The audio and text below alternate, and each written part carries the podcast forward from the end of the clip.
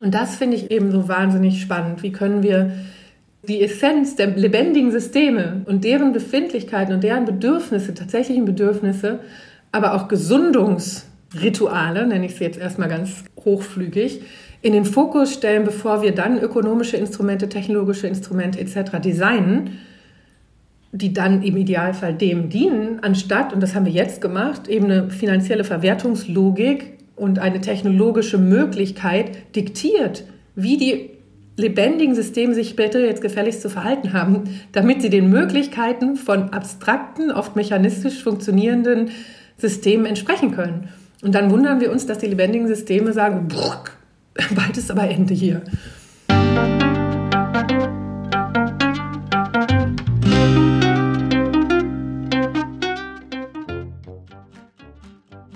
Schön, dass du wieder reinhörst. Ich begrüße dich ganz herzlich bei Ich, wir alle, dem Podcast und Weggefährten mit Entwicklungsimpulsen. Wir bei Shortcuts laden interessante Persönlichkeiten ein, die uns zu den Themen Selbst, Team und Kontextentwicklung inspirieren. Für mehr Informationen zum Podcast und zur aktuellen Folge schau vorbei unter ichwiralle.com. In den Shownotes deines Podcast-Player findest du außerdem zusätzliche Infos zum Gast, den Inhalten dieser Folge und zu unserer Agentur Shortcuts.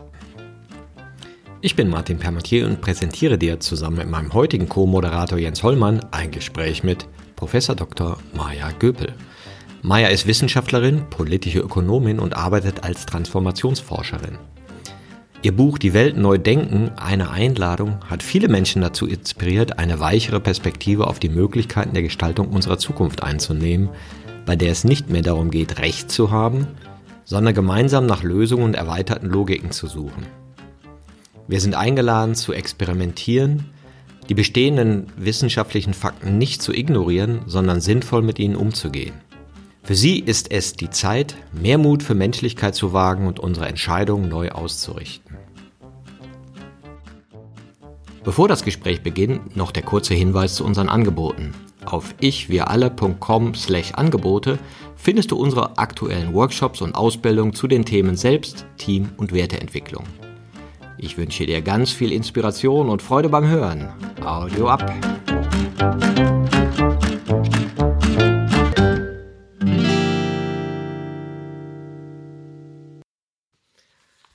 Hallo, hier bei Ich wir alle. Ich begrüße heute Maja Göpel und freue mich ganz besonders, dass du heute hier zu Gast bist. Du bist Wissenschaftlerin, Politökonomin und bist in der Transformationsforschung tätig. Hallo Maja. Hm, hallo, guten Morgen. Ich freue mich auch sehr.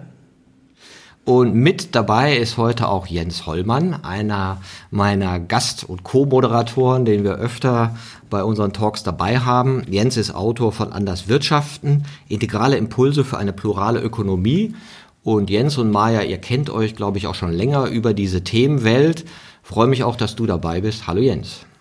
Ja, einen schönen guten Morgen. Hallo Martin. Hallo Maja. Jens, du hast eine erste Frage auch für Maja.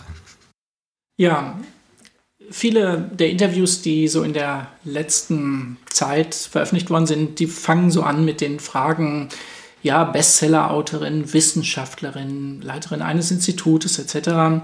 Also das heißt, es wird so in den messbaren Größen oft das Interview begonnen. Und für mich ist die Frage, die neben diesen großen Bühnen und diesen großen Themen eigentlich die Frage, was bewegt dich eigentlich im Kleinen?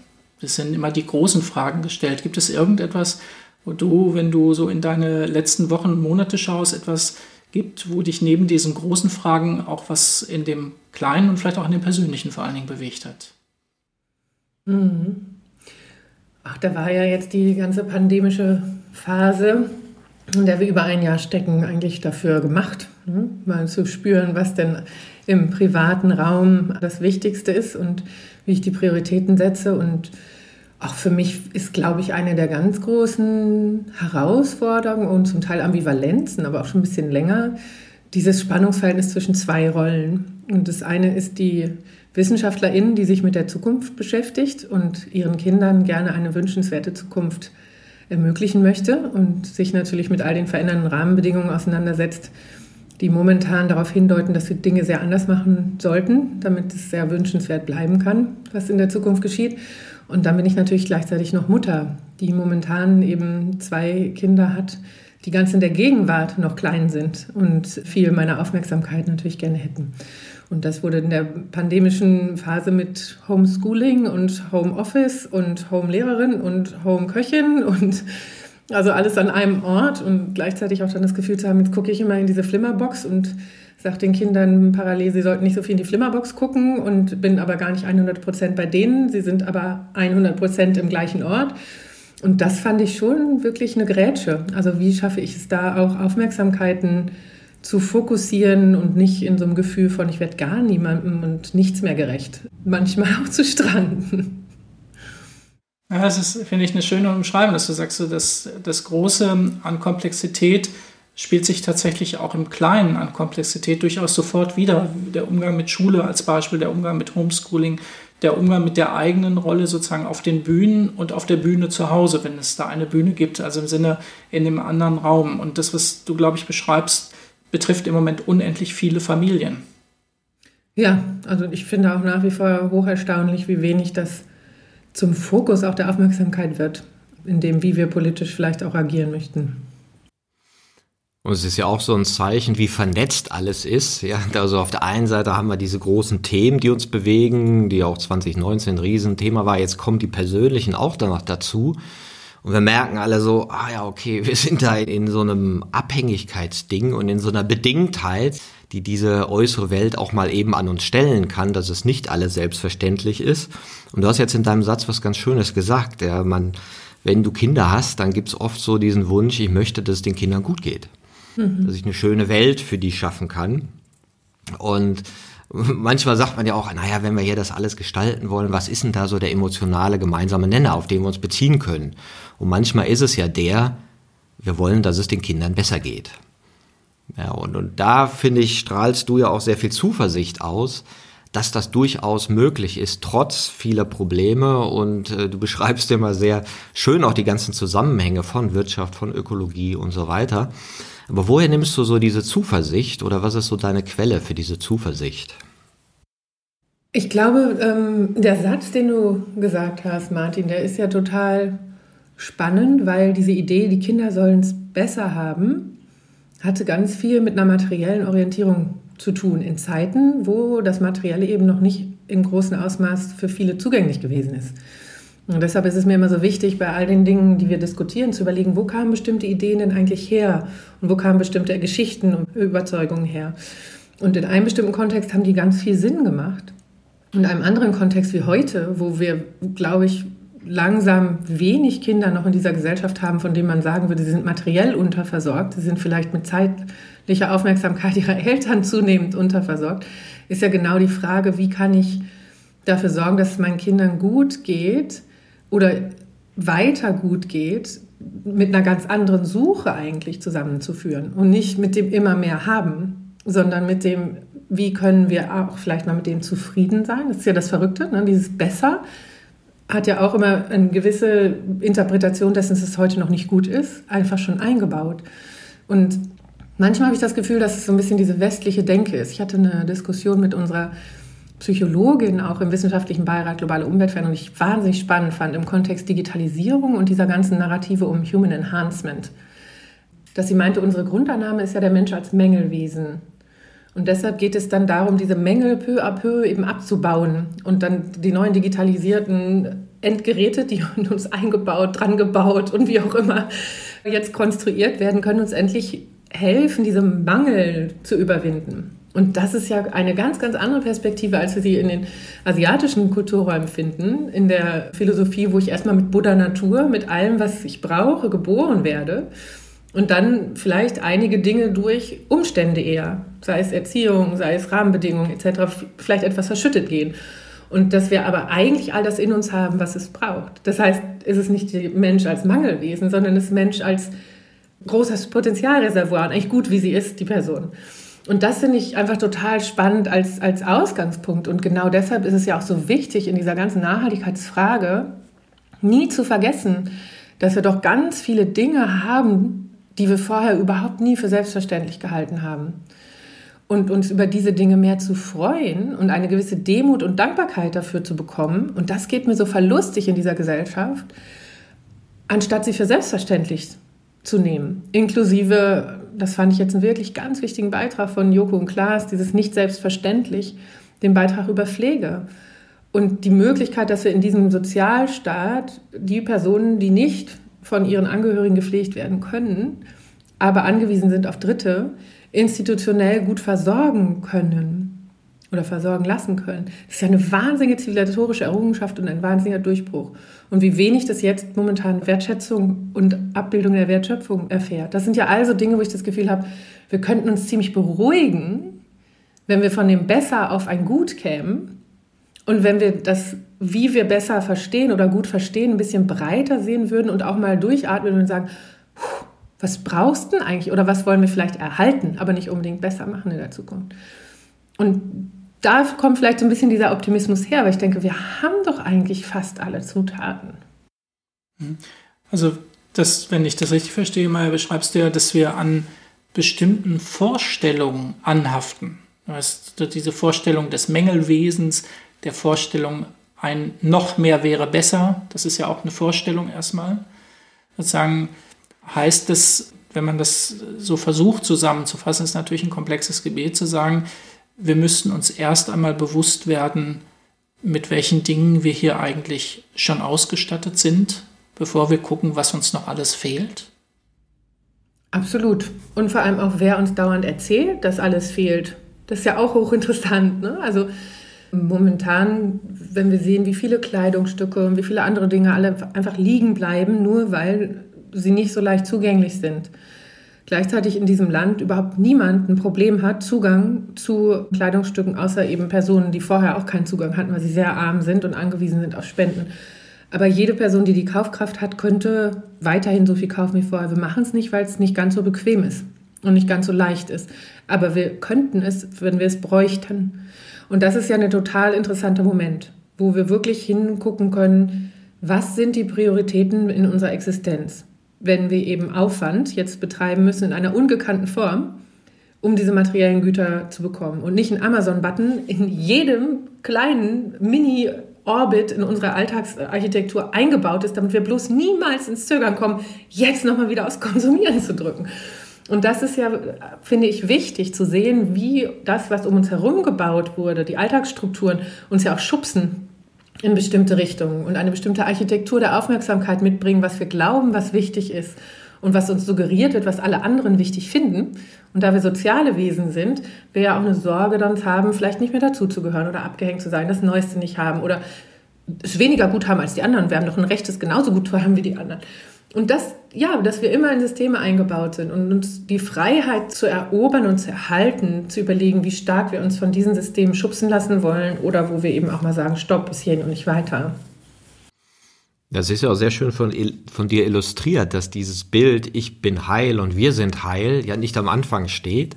Also der Mensch muss der Welt entsprechen und wir haben vergessen, dass wir eine Welt schaffen wollen, die vielleicht den Menschen entspricht und was wir vielleicht tun würden, wenn wir sagen würden, naja, im Prinzip sind wir alle schon okay. Ja, wir haben halt Bedürfnisse und wollen schöne Beziehungen haben und wir müssen gar keiner Digitalisierung entsprechen. Ja, das, das ist ja eine Fiktion, das mussten wir hunderttausende Jahre nicht, sondern die Digitalisierung kann uns ja helfen, unsere Bedürfnisse einfacher zu erfüllen und uns helfen, bessere Beziehungen mit uns und der Natur zu gestalten. Ja, deshalb ist daher wieder die Verknüpfung auch mit der ökonomischen Debatte. Also weil wir Werte und Wertungen hin dann eben in, in Wertsetzung, dadurch, dass wir Preise draufkleben und andere Sachen bekommen eben keine Preise und dass wir gewisse Ideen darüber haben, was jetzt eben einen bestimmten Return on Invest, wie es immer so heißt, wert ist oder nicht und wer den einklagen kann und was da reinkommt in diese Definition. Und da merken wir, dass wir sehr stark uns unterordnen. Also die ganzen lebendigen Systeme, Martin, wo du beschrieben hast, die sollten ja eigentlich die Ausgangsbasis sein in der Frage, worum geht es eigentlich? Ne? Also Wirtschaften ist ja eine Beziehung zwischen Menschen und Mensch und Natur, um Bedürfnisse der Menschen zu befriedigen. Und anstatt dass wir wirklich mal fragen, was die tiefer liegenden Bedürfnisse sind, da finde ich von Manfred Max Neef zum Beispiel die Arbeit total faszinierend, der als Ökonom bei Shell angestellt war in Chile und dann eines Morgens den Eindruck hatte, das ist alles verrückt, was wir hier machen. hat das ganz toll erzählt, hatte so einen epischen Moment mit Beethoven, so hat er mir das jedenfalls berichtet, dass er so mit seinem Whisky abends saß, total zufrieden mit sich selbst, weil er wieder irgendwie eine weitere Beförderung ins Auge blickte und auf einmal hatte Beethoven zu ihm gesagt, was machst du mit deinem Leben? Und zwar wiederholt. Und er hätte wirklich so einen Schock gehabt und hätte angefangen zu überlegen, worum geht es eigentlich? Ne? Auch da dieser Moment. Und hat dann tatsächlich seinen Job gekündigt und ist zwölf Jahre als sogenannter Barefoot Economist, so ist dann eben auch, auch sein Werdegang gewesen, in die Wälder gegangen in Südamerika und hat viel mit den Ärmsten gearbeitet und gesprochen. Und hat gesagt, ganz viele von den ökonomischen Prinzipien, die wir in den vermeintlich entwickelten Ländern und Marktwirtschaften haben, machen da gar keinen Sinn. Also gerade auch dieses extreme Konkurrenz- und Ich-Denken etc., sondern Reziprozität, gemeinsam eine Aufgabe sich stellen etc. dort viel, viel wichtiger ist. Und er hat dann eben seine Bedürfnistabelle gemacht hat sich von Maslow, von einer Pyramide auch verabschiedet und hat gesagt, nein, auch auf den vermeintlich unteren Bedürfnissen, die da so Subsistenz und Sicherheit ausmachen, was sehr biologisch erstmal gedacht ist, haben Dinge wie Würde und würdevoller Umgang miteinander genauso viel Relevanz wie bei Menschen, die diese Sicherung auf der physischen und materiellen Ebene erfahren. Und das fand ich einmal total wichtig, diesen Dreh, weil bei Maslow geht es ja, wenn das erreicht ist, kommt als nächstes und erst ganz oben kommt die Selbstverwirklichung und die Transzendenz. Und er hat gesagt, nein, Menschen haben immer das Bedürfnis nach Würde und Selbstverwirklichung, egal was der Kontext ist, mit dem sie es zu tun haben. Und das ist ja wieder die eigentlich Denkweise, die ähnlich mit dem ist. Es ist alles in uns da und wir, deshalb sind wir alle gleich geboren. Die Würde des Menschen ist unantastbar, wird ja sogar auch in unseren Verfassungen eben genau deshalb nach oben gesetzt. Und er hat eben ganz viele Bedürfnisse beschrieben, die eben nicht mit haben notwendigerweise zu tun haben, sondern er hat es genau differenziert zwischen haben und sein und tun und dann eben Beziehung. Und dass es da unterschiedliche Bedürfnisbefriedigungsstrategien gibt, die dann eben auch diese Aktivitäten oder dies einfach erfahren sein können, anstatt das Besitzen. Und wir haben ja aber in der Ökonomie es immer nur auf etwas mehr haben, äh, etwas mehr Geld haben etc. ist gleich Utility. Das ist ja dann der Begriff, der ist irgendwie im, der abstrakten versucht zu greifen. Und das ist in Preisen ausgedrückt. Und das ist äh, etwas, was uns natürlich sehr im Tunnel lässt mit den Bedürfnisbefriedigungsstrategien. Und all das Teilen, all das Sein, all das zugänglich machen, das haben wir ja auch in der Corona-Krise zum Beispiel gemerkt, wie wichtig das ist. Also wie wichtig auch menschlicher Kontakt gewesen ist, wie wichtig es für mein Wohlempfinden gewesen ist zu wissen, dass andere sich um mich kümmern, wenn ich nicht raus darf, als Risikopatientin etc. Jemand gewillt ist, aus dem Alltag auszubrechen, um mir Lebensmittel zu bringen. Selbst wenn ich vielleicht gar nicht die Kraft habe oder das Wissen habe, wie ich jetzt um Hilfe rufen kann, Menschen sich auf die Suche machen nach denen, die hilfsbedürftig sind. Und das sind ja alles Dinge, die haben nichts mit Haben zu tun, sondern die haben mit Beziehung zu tun und mit Sein und mit einem Gefühl von, ich bin Teil eines Größeren. Und das finde ich eben so wahnsinnig spannend. Wie können wir ja, das, die Essenz der lebendigen Systeme im Grunde genommen, da bin ich wieder beim Ausgang zurück, und deren Befindlichkeiten und deren Bedürfnisse, tatsächlichen Bedürfnisse, aber auch Gesundungsrituale, nenne ich sie jetzt erstmal ganz hochflügig, in den Fokus stellen, bevor wir dann ökonomische Instrumente, technologische Instrumente etc. designen, die dann im Idealfall dem dienen, anstatt, und das haben wir jetzt gemacht, eben eine finanzielle Verwertungslogik und eine technologische Möglichkeit diktiert, wie die lebendigen Systeme sich später jetzt gefälligst zu verhalten haben, damit sie den Möglichkeiten von abstrakten, oft mechanistisch funktionierenden Systemen entsprechen können. Und dann wundern wir uns, dass die lebendigen Systeme sagen, bald ist aber Ende hier. Also für die Show Notes werden wir gerne von Max Neef, das liegt nämlich tatsächlich auf meinem Schreibtisch, mal die verschiedenen Dinge gerne einpflegen. Das, was du gerade schilderst, heißt ja, eigentlich sind wir nicht wach. Eigentlich sind wir in einer gewissen Art und Weise gar nicht in der Wahrnehmung dessen, was da ist, in der Wahrnehmung dessen, was wirklich wichtig ist, und wenn ich es politisch noch ergänzen darf, und wie viele sozusagen profitieren davon, dass wir nicht wach sind. Hm. Ja, das ist spannend, ne? Die, diese Frage mit dem Akteur oder Subjekt und Objekt. Da muss man ganz vorsichtig sein, wie man da navigiert. Ne? Weil ich finde, umgekehrt über andere zu sprechen und zu sagen, wie die sind oder nicht, hat ja immer eine Beziehungsebene in sich, in der ich mir herausnehme, etwas zu sagen über andere. Und deshalb bin ich da ganz vorsichtig und würde natürlich überlegen, was haben wir an Möglichkeiten verteilt in unserer Gesellschaft für Menschen, sich, und damit bin ich auch an den Büchern, die ihr schreibt, ne, an dem Bildungssystem, an dem, wie wir groß geworden sind, welche Unterstützung wir bekommen haben, welche Potenziale in uns zum Leben erweckt wurden und gekitzelt wurden und rausgelockt wurden und welchen das nicht vergönnt worden ist, einfach weil sie in Elternhäusern oder schulischen Kontexten etc. groß geworden sind, wo es wenig darum geht, was ist in dir, sondern was kannst du rausspucken, damit es so ist, wie ich es gern hätte. Ne? Also dieses von extern definierte und du wirst ein Zahnrädchen, anstatt, hey, in dir ist ganz viel drin und du könntest ein wunderbares Holon werden in der Gestaltung von einem System, was sich dann aus dem, was in uns angelegt ist, entwickeln sollte, anstatt dass das System als Maschine vorgegeben ist und wir müssen uns da alle einpassen. Und da gibt es natürlich sehr, sehr unterschiedliche Voraussetzungen und Möglichkeiten. Und deshalb wünsche ich mir im Moment so sehr, dass der Liberalismus sich dem wieder öffnet. Weil ich glaube, und damit haben wir eine Anschlussfähigkeit an deine Frage, Jens, dass wir viel diese, jede und jeder ist ihres Glückes Schmied. Alle sollten die Freiheit haben zu entscheiden, was für sie oder ihnen richtig ist und welche Verantwortung sie auch übernehmen sollen und so weiter. Häufig in einem System, wie wir es heute gebaut haben, wo eben keine Chancengerechtigkeit in dem Sinne angelegt ist, natürlich ein Narrativ ist, was denjenigen, die wahnsinnig profitieren, sehr zugutekommt.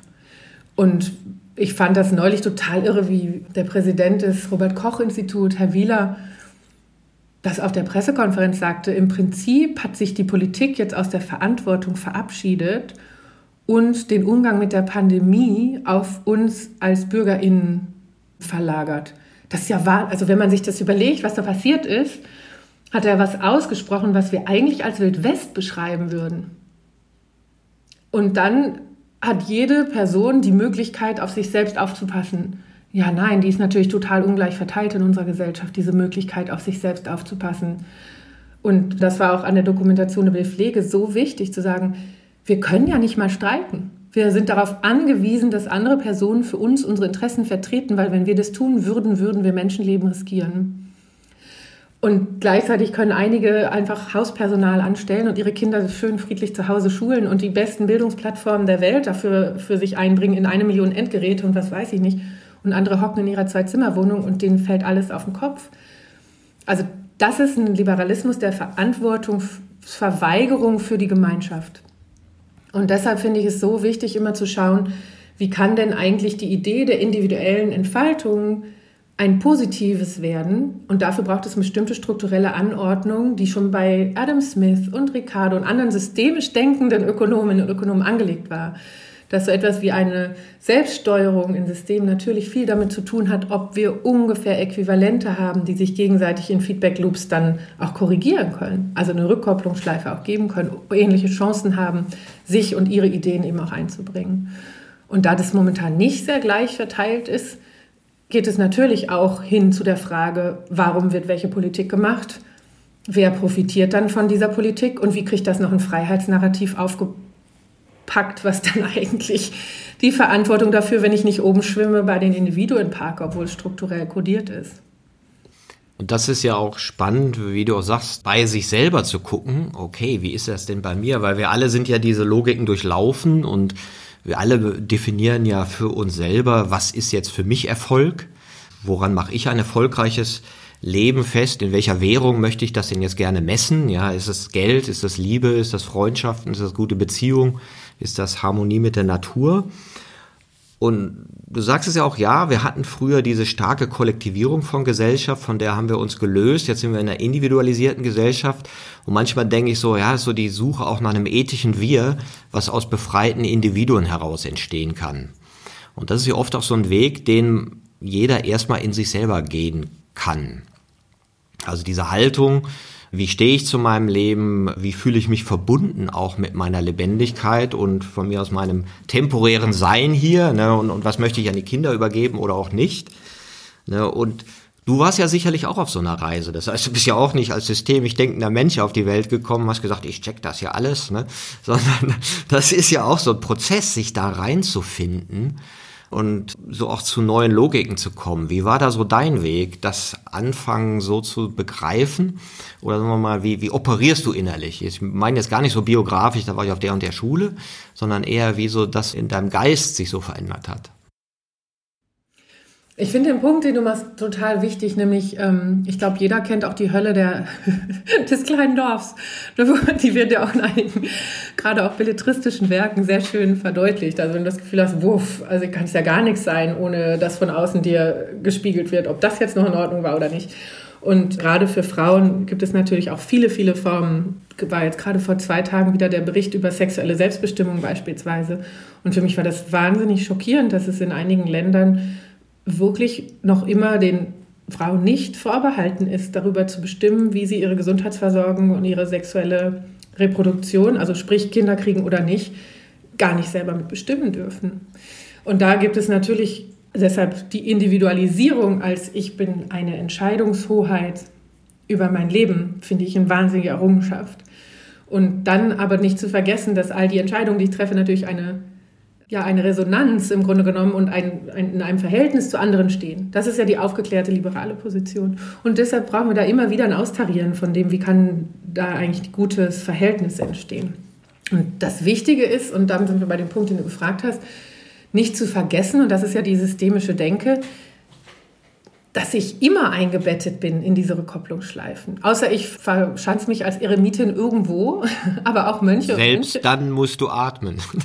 Exakt, selbst dann musst du atmen, selbst dann brauchst du Nahrungsmittel und viele Mönche werden einfach versorgt ja von der arbeitenden Bevölkerung, damit sie eben Transzendenz erfahren können. Das heißt, bei allem Individualismus nie die tausend Schultern verkennen, auf denen ich stehe, gerade heute im Sinne von dokumentiertem auch Wissenserwerb etc und natürlich die vielen helfenden Hände, die mir die ganze Zeit auch ermöglichen, so zu sein, wie ich sein kann.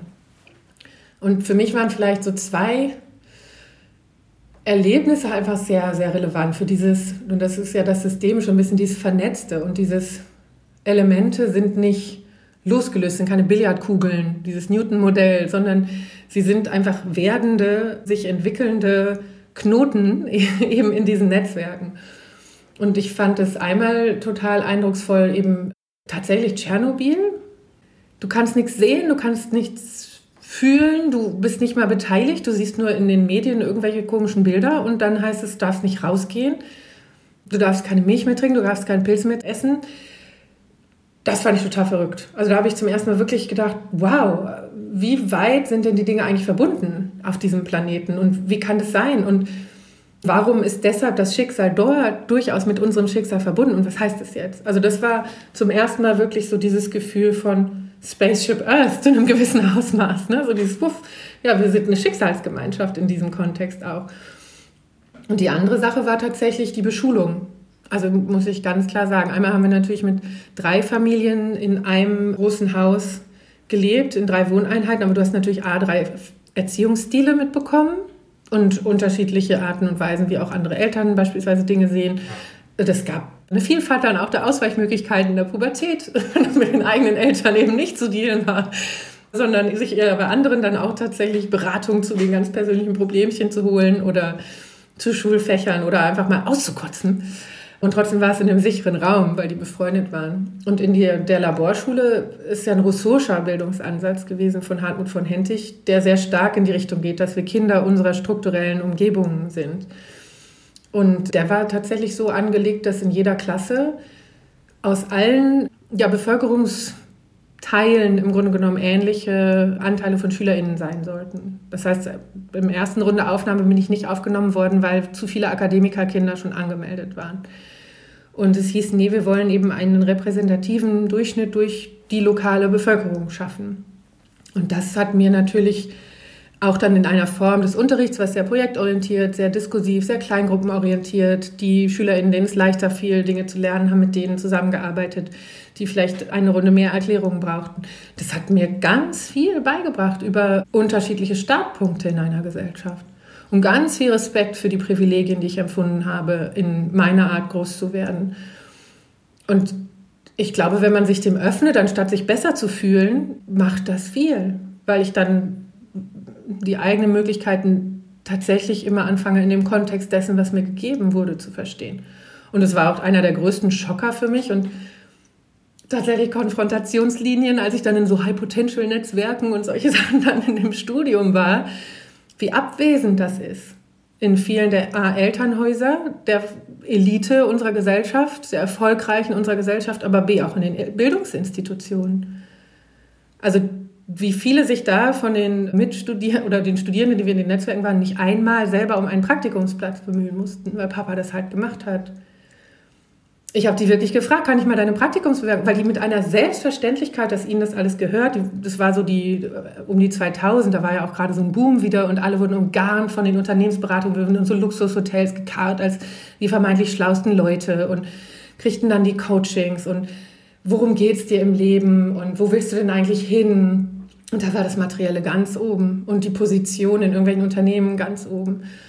Und kein, also wirklich so, so, so eine Anspruchshaltung, als würde ihnen das auch automatisch ja zustehen.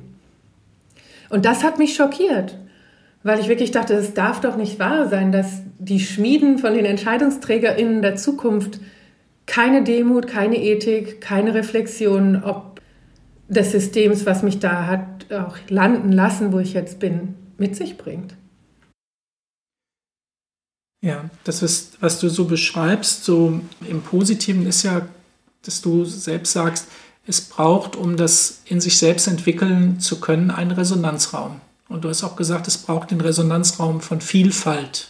Mhm. Also, dass es sozusagen Räume gibt, in denen man sich ausprobieren kann, in denen man vielleicht mit Menschen spricht, wo man sagt, na, die gehören nicht so nah an mein Leben, aber irgendwie höre ich die. Ich höre deren Bedürfnisse, ich höre deren deren Sichtweisen, die mir sonst vielleicht in meinem, ich sag mal, verengten Blick gar nicht zur Verfügung stehen würden. Und das, was du berichtest über das Thema der Elite oder einen Elitenbegriff, da würde ich gern ein bisschen noch mal reingehen, weil Elite heißt für mich zumindest, dass die Elite bedeutet, ich habe Gaben bekommen und ich habe eine Ausgangsposition bekommen, die mir vieles ermöglicht hat. Und wenn ich diese Ausgangsposition wirklich wertschätze, dann heißt das ja, dass diese Gaben nicht nur mir gehören und nicht nur meinem eigenen Weg zur Verfügung stehen, sondern eigentlich Dinge sind, die ich als Elitenbegriff mit diesen positiven Grundvoraussetzungen ich auch eine Verantwortung habe, dieser Verantwortung gerecht zu werden, etwas zurückzugeben, wo andere Menschen vielleicht andere Startbedingungen hatten,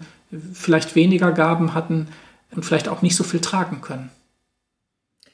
Absolut. Also ich finde deshalb ne, wieder diesen Liberalismusbegriff. Also wir haben es im Grundgesetz, Eigentum verpflichtet. Katharina Pistor ist ja eine ganz, ganz tolle Wissenschaftlerin, die einfach auch mal zeigt, wie die Form, wie gerade Finanzmarktregulierung gestrickt wurde, mit einem Impetus von ein Anrecht auf Profit ist immer gegeben. Eigentlich genau dieses Abkoppeln von dem, wo kommt der Profit denn eigentlich her und ist es wirklich entlang der gesamten Wertschöpfungskette verteilt und die Verantwortung dafür, was die Praktiken dahinter sind, eben sehr stark auch abkoppelt von diesem vermeintlichen Recht eben auf Profit. Und deshalb Eigentum verpflichtet, Freiheit und Verantwortung, Rechte und Verantwortung. Also im Grunde genommen ist ich, im World Future Council war das ein spannendes Gremium eben auch wieder von ganz vielen Perspektiven aus allen Teilen der Welt und immer Personen, die sich eben für eine Sache eingesetzt haben, die größer ist als sie selbst. Und da haben wir ganz viel, gab es nämlich die, die Charta der Vereinten Nationen schon vorgedacht, nicht nur der individuellen Rechte, sondern tatsächlich auch der Responsibilities, also der Verantwortung der Menschheit. Insbesondere auch gegenüber zukünftigen Generationen. Die gibt es tatsächlich auch von der UNESCO verabschiedet. Und Judge Veramantri, also der Richter, stellvertretende Vorsitzende des Internationalen Gerichtshofs auch gewesen ist aus Sri Lanka, hat sehr stark eben auch mit Religionsstudien gearbeitet, um zu zeigen, dass dieser moralische Kodex und in der Mystik die Beschreibung dessen, worum es geht, ne, da ist wieder die Frage, worum geht es eigentlich, zwischen den Religionen und auch indigenen Weltanschauungen sehr ähnlich ist. Und dass das erst mit einer zunehmenden Institutionalisierung, wo dann so viel Macht und Interessen dazugekommen sind, in so einen Ausschluss gegeneinander dann auch weiterentwickelt haben und Religion jetzt ja ein Grund für Kriege und Terrorismus ist. Aber wenn man sich eigentlich die Ethik dahinter anschaut, ganz, ganz viele übereinstimmende Prinzipien sind. Und er hat eben gesagt, dass das aus seiner Perspektive, und das fand ich sehr einleuchtend, dieses Gegeneinander ausspielen damit zu tun hat, dass wir den Fokus viel zu stark auf die individuellen Rechte, aber nicht auf das Recht des Ganzen, er hat es mal res omnes genannt. Also wie kann die eigene Aktivität nicht die Gesundheit oder Integrität des Systems, in dem ich mich befinde, torpedieren? Und das ist ja etwas, was uns weitgehend verlustig gegangen ist, auch in der Wirtschaft mit diesem Absentee Ownership, also dass wir Eigentum an Dingen haben, wo wir im Zweifel die Personen überhaupt noch nicht gesehen haben, nicht wissen, wie es da aussieht und uns das vielleicht auch total egal ist. Hauptsache, der finanzielle Return on Invest kommt. Und das ist natürlich kein Investment eigentlich mehr, sondern das ist Extraktion. Und deshalb finde ich es so wichtig, dass wir Sprache auch anpassen an das, was dahinter steckt. Und deshalb auch ganz vorsichtig sind, nicht ursprünglich schlaue Konzepte aus der Zeit, in der sie gut funktioniert haben, bis heute, wo komplett andere Rahmenbedingungen vorherrschen, ideologisch weitertragen, weil Markt und Staat ist das für mich ja sehr augenscheinlich, sondern wirklich immer wieder fragen, unter welchen Bedingungen können wir denn überhaupt noch davon sprechen, dass mehr Markt mehr Innovation beispielsweise freisetzen würde. Sicherlich nicht heute. Und um den letzten Punkt mit deinem zu verknüpfen, ich finde Deutsch ganz toll, weil das an vielen Punkten in den Worten angelegt Dinge hat, wie die Privilegien, wo du meinst mit der Verantwortung. Vermögen ist ja so ein Begriff, ne? Vermögen, ich vermag etwas zu tun, weil mir gegeben ist. Und das habe ich mal einmal in einem äh, Kreis von Wohlsituierten benutzt, wo es darum ging, ja, die Armen können sich ihr das nicht leisten und wollen ja vielleicht gar nicht. Wo ich gesagt habe, wissen Sie, das Vermögen ist halt unterschiedlich verteilt, sich in Form von Konsumentenentscheidungen auszudrücken oder anderen finanziell unter den Arm zu greifen. Aber wenn Sie sich mal die Spendenproportion anschauen, von dem, wie viel Prozent gegeben wird von dem, was ich besitze, dann sieht die Verteilung nicht unbedingt zugunsten derjenigen aus, die viel besitzen. Und wie viele würden sich wünschen, mehr Vermögen zu haben, im ganz breiten Sinn anderen zu helfen und die selbst daran leiden, dass Armut nicht etwas ist, dass sie wütend sind darüber, dass sie nicht mehr haben können, sondern dass ihnen in dem Moment es schwerfällt, wo sie nicht mehr geben können. Und das sind für mich eben auch immer die Erfahrungen gewesen, wenn ich in Ländern gewesen bin, die wir arm nennen, dass es ganz viel damit auch zu tun hat, ermöglichen zu können, wenn ich etwas habe, jemandem etwas anbieten zu können. Und das fehlt mir total im, im heutigen Diskurs über Vermögen. Das versteht jeder. Ja, und ich höre dir zu und denke, wow, wie sie das wieder ausdrückt, fantastisch und verknüpft und das ist so. Und ich habe mal auf YouTube in der Vorbereitung ein paar Kommentare gelesen, die da so drunter stehen. Und viele sagen, super, du drückst das so schön klar aus. Und andere sagen, boah, wenn ich solche Fragen gestellt werden würde, ich würde die Nerven nicht behalten. Ja, also dieses, das zu erkennen und klar, jeder, der so ein bisschen intellektuell äh, da reingeht, versteht das. Er versteht das mit den Ressourcen, versteht das, dass jemand, der mehr Geld hat, natürlich mehr vermag als der weniger. Aber das fehlt ja noch ein Element. Ja, so in so eine Klarheit zu kommen. Und da merke ich, die hast du. Oder ich vermute, dass du die hast. Zumindest wenn ich dir zugucke beim Reden, merke ich, ja, die bleibt klar. Auch, auch wenn das sozusagen holprig wird in den Diskursen. Und das interessiert mich. Worauf beziehst du dich dann innerlich, dass du einfach klar bleiben kannst? Ähm, ist ja nicht immer einfach. Ne? Also die Lernkurve war steil und schmerzvoll, das weiß ich jetzt auch. Wir haben uns da öfter drüber unterhalten, weil ich ach, in so schwächeren Zeiten, wo ich weniger geschlafen habe, da beschreibe ich mein Leben auch schon mal als einen kontinuierlichen Demystifizierungsprozess. Also es werden so viele Ideen auch gerade gerückt oder so viele Wünsche von dem, wie es sein sollte. In der Wissenschaft zum Beispiel bin ich eingestiegen und dachte, wow, gemeinsame Wahrheitssuche, jetzt geht's los. Ne? Und dann zu merken, oh, da menschelt es auch sehr. Und das zu akzeptieren und das zu halten, ist, glaube ich, der erste Punkt. Also Hans-Peter Dürr war auch einer meiner ganz, ganz lieben Vordenker und auch Freunde. Im World Future Council hatte ich mehrere von denen, die einfach mehr als eine Generation weiter waren, die ich auch als Freunde und ganz klare Mentoren empfunden habe, weil sie mit einer Weisheit auch genau diese, diese Spannung halten konnten und beschreiben konnten. Es zu akzeptieren, dass erstens auch unterschiedliche Weltanschauungen tatsächlich dort sind, ähm, unterschiedliche Referenzrahmen, also Peer Groups. Ich habe bei manchen halt einfach das Gefühl, und denen geht es vielleicht mit mir auch so, die Art, wie sie auf die Welt schauen und die Art, wie sie darüber sprechen, da gab es auch jetzt ganz spannende Studien darüber, sehr ökonomisiert, ständig in so einem Umfeld zu sein, wo eigentlich nur Zahlen zählen und Übernahmen und Gewinnen und so weiter. Das macht ja etwas mit dir, dass du tatsächlich auch Leben anders empfindest und auch anders über Leute denkst und anders dich mit den Dingen zufrieden fühlen kannst, die du hast und nicht.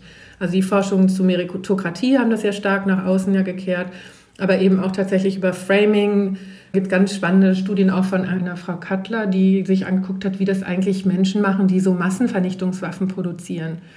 Wenn die über so eine Bombe dann immer als Baby reden und so. Ne? Also was Sprache mit uns ja macht in der gesamten Form, wie wir tatsächlich nicht nur die Welt sehen, sondern sie auch empfinden. Und an einigen Punkten habe ich wirklich schon gedacht, die Form, wie ich die Welt empfinde, ist für die andere Person gar nicht zugänglich und vice versa. Und das ist etwas, wo ich gedacht habe, okay, da kann ich Übersetzungsleistung machen. Mich hat auch noch total erstaunt, wie oft wirklich die Rückfrage kam, ist es wirklich so mit diesen planetaren Grenzen? Ist das wirklich so schlimm? Weil es nicht der Ausschnitt ist dessen, mit denen sich einzelne Professionen dann beschäftigen. Also bis innerhalb der Ökonomie. Es ist ein Ausschnitt, ich mache halt Konjunktur, ich mache halt Handel, ich mache halt so. Und die alle, die Klimaökonomie machen, sind sich total einig. Jetzt schnell ganz viel investieren, Geld draufhauen, ist viel billiger, rein ökonomisch betrachtet, als mit den Klimafolgen sich auseinandersetzen zu müssen. Da ist noch nicht mal reingefahren, ob es ethisch vertretbar ist, zu sagen, wir lassen jetzt erstmal ein paar Länder untergehen, sondern rein ökonomisch. Aber in anderen Feldern, wo genau diese ökologische Komponente systematisch ausgeblendet wird, ist nicht Teil der Welt, des Weltausschnittes, mit dem ich mich beschäftige, ist das Verständnis tatsächlich nicht da. Und ich glaube, einige sind heilfroh darüber, dass sie sich nicht damit beschäftigen müssen. das, das hatte ich schon auch öfter mal. Und deshalb ist es immer so ein Tanz, mit dem erstmal checken, haben wir hier noch eine, ein Potenzial durch reine Aufklärung. Also wirklich dieses, ich möchte gerne anbieten, eine Perspektive, von der ich hoffe, dass es bei Ihnen auch eine Änderung ihrer Einschätzung oder ihrer Vorschläge oder ihrer Bewertung mit sich brächte. Dann natürlich, wo es einfach ein bisschen, da geht es um Interessen und deshalb kommt die Wissenschaft da ja auch immer mal so ein bisschen zwischen das Fuhrwerk.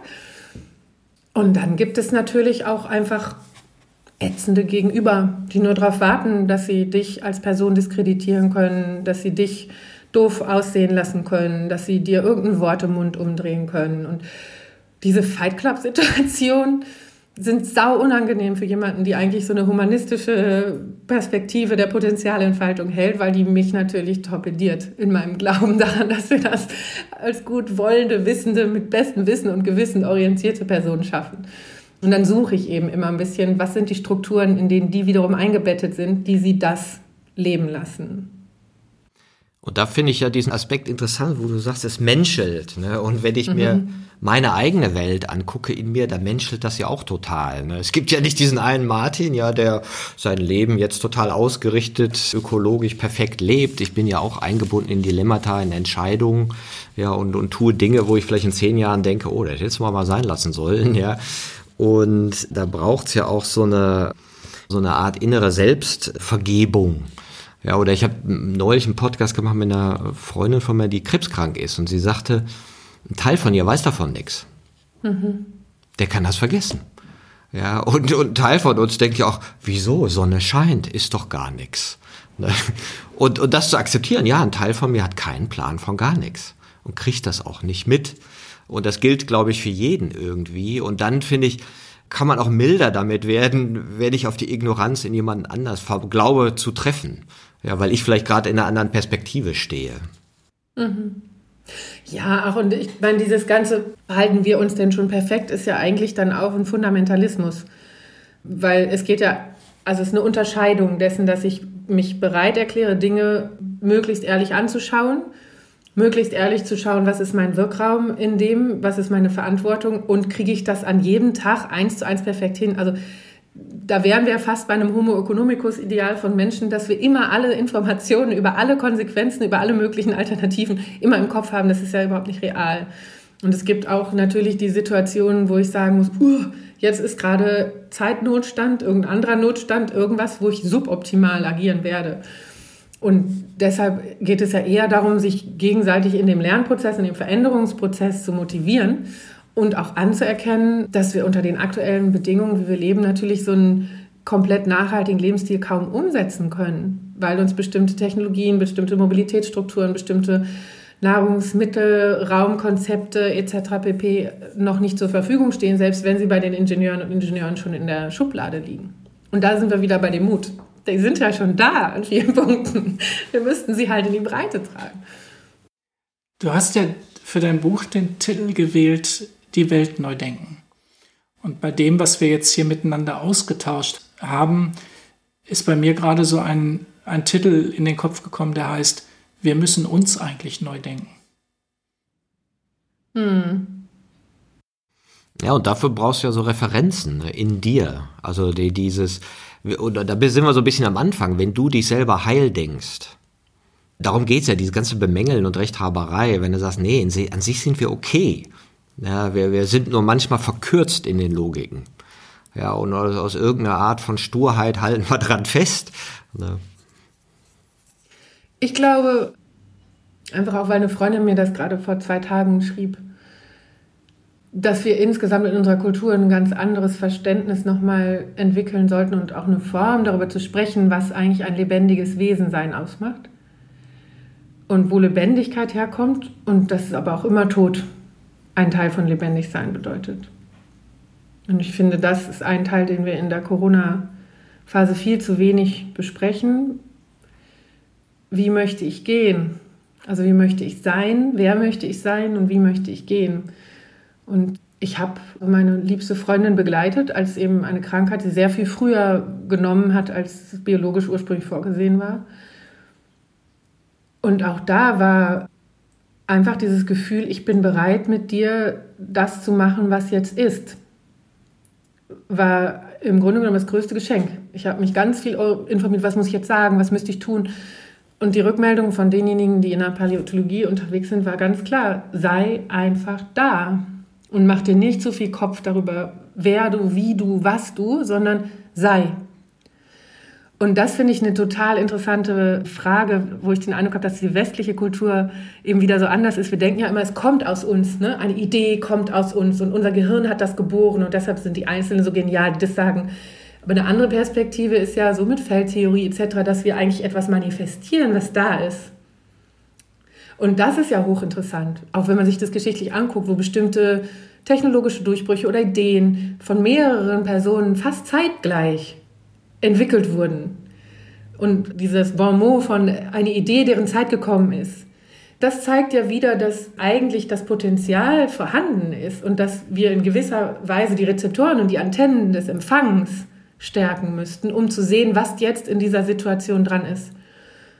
Und das war genau in der Begleitung auf dem ganz kleinen Ebene genau das. Einfach nur die Rezeptoren anmachen.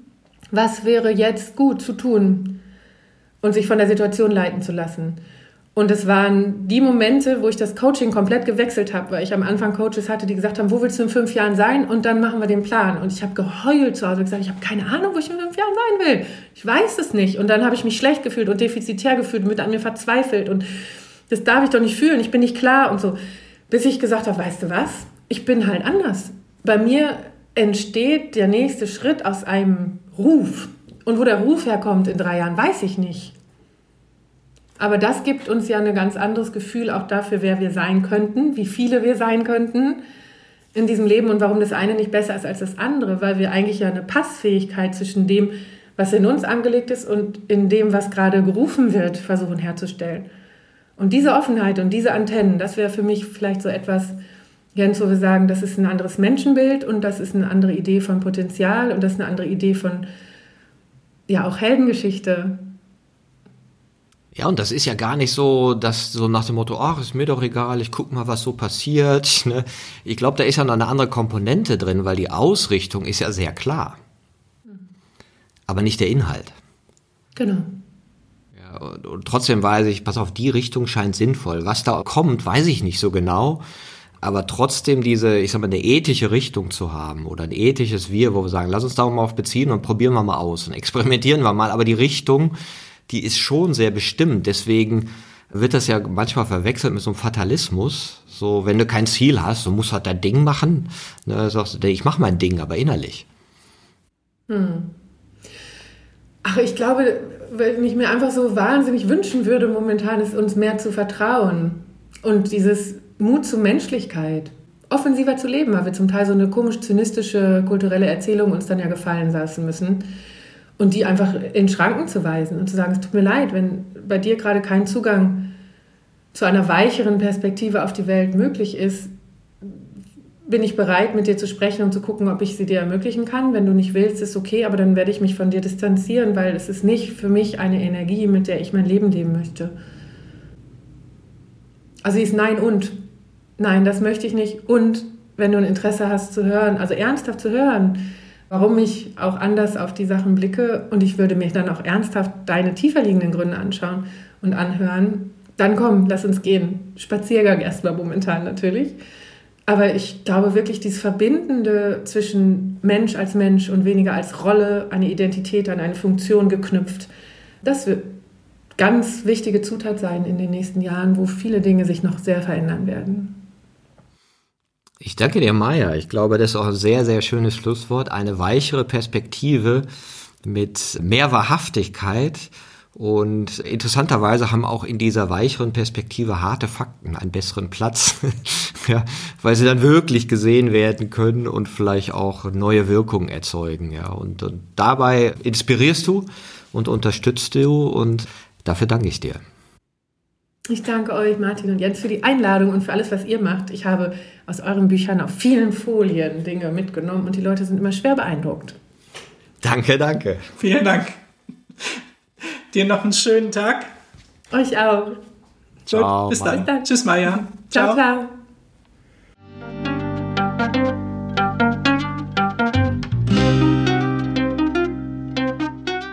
Das war eine Folge von Ich wie alle, dem Podcast und Weggefährten mit Impulsen für Entwicklung. Wir bei Shortcuts begleiten und unterstützen Unternehmen bei der Entwicklung von zukunftsfähiger Führung, Kommunikation, Unternehmenskultur und Design. Mehr Infos zu unseren Angeboten, dem Podcast und der aktuellen Folge findest du unter www.ichwiralle.com. Wir freuen uns über dein Feedback zur Folge und deine Bewertung des Podcasts bei iTunes. Bitte stelle uns gerne Fragen zum Podcast und mach Vorschläge für Themen und Interviewpartner, die dich interessieren würden. Und zu guter Letzt, schau gerne bei uns in Berlin-Kreuzberg vorbei. Wir lieben Besuch.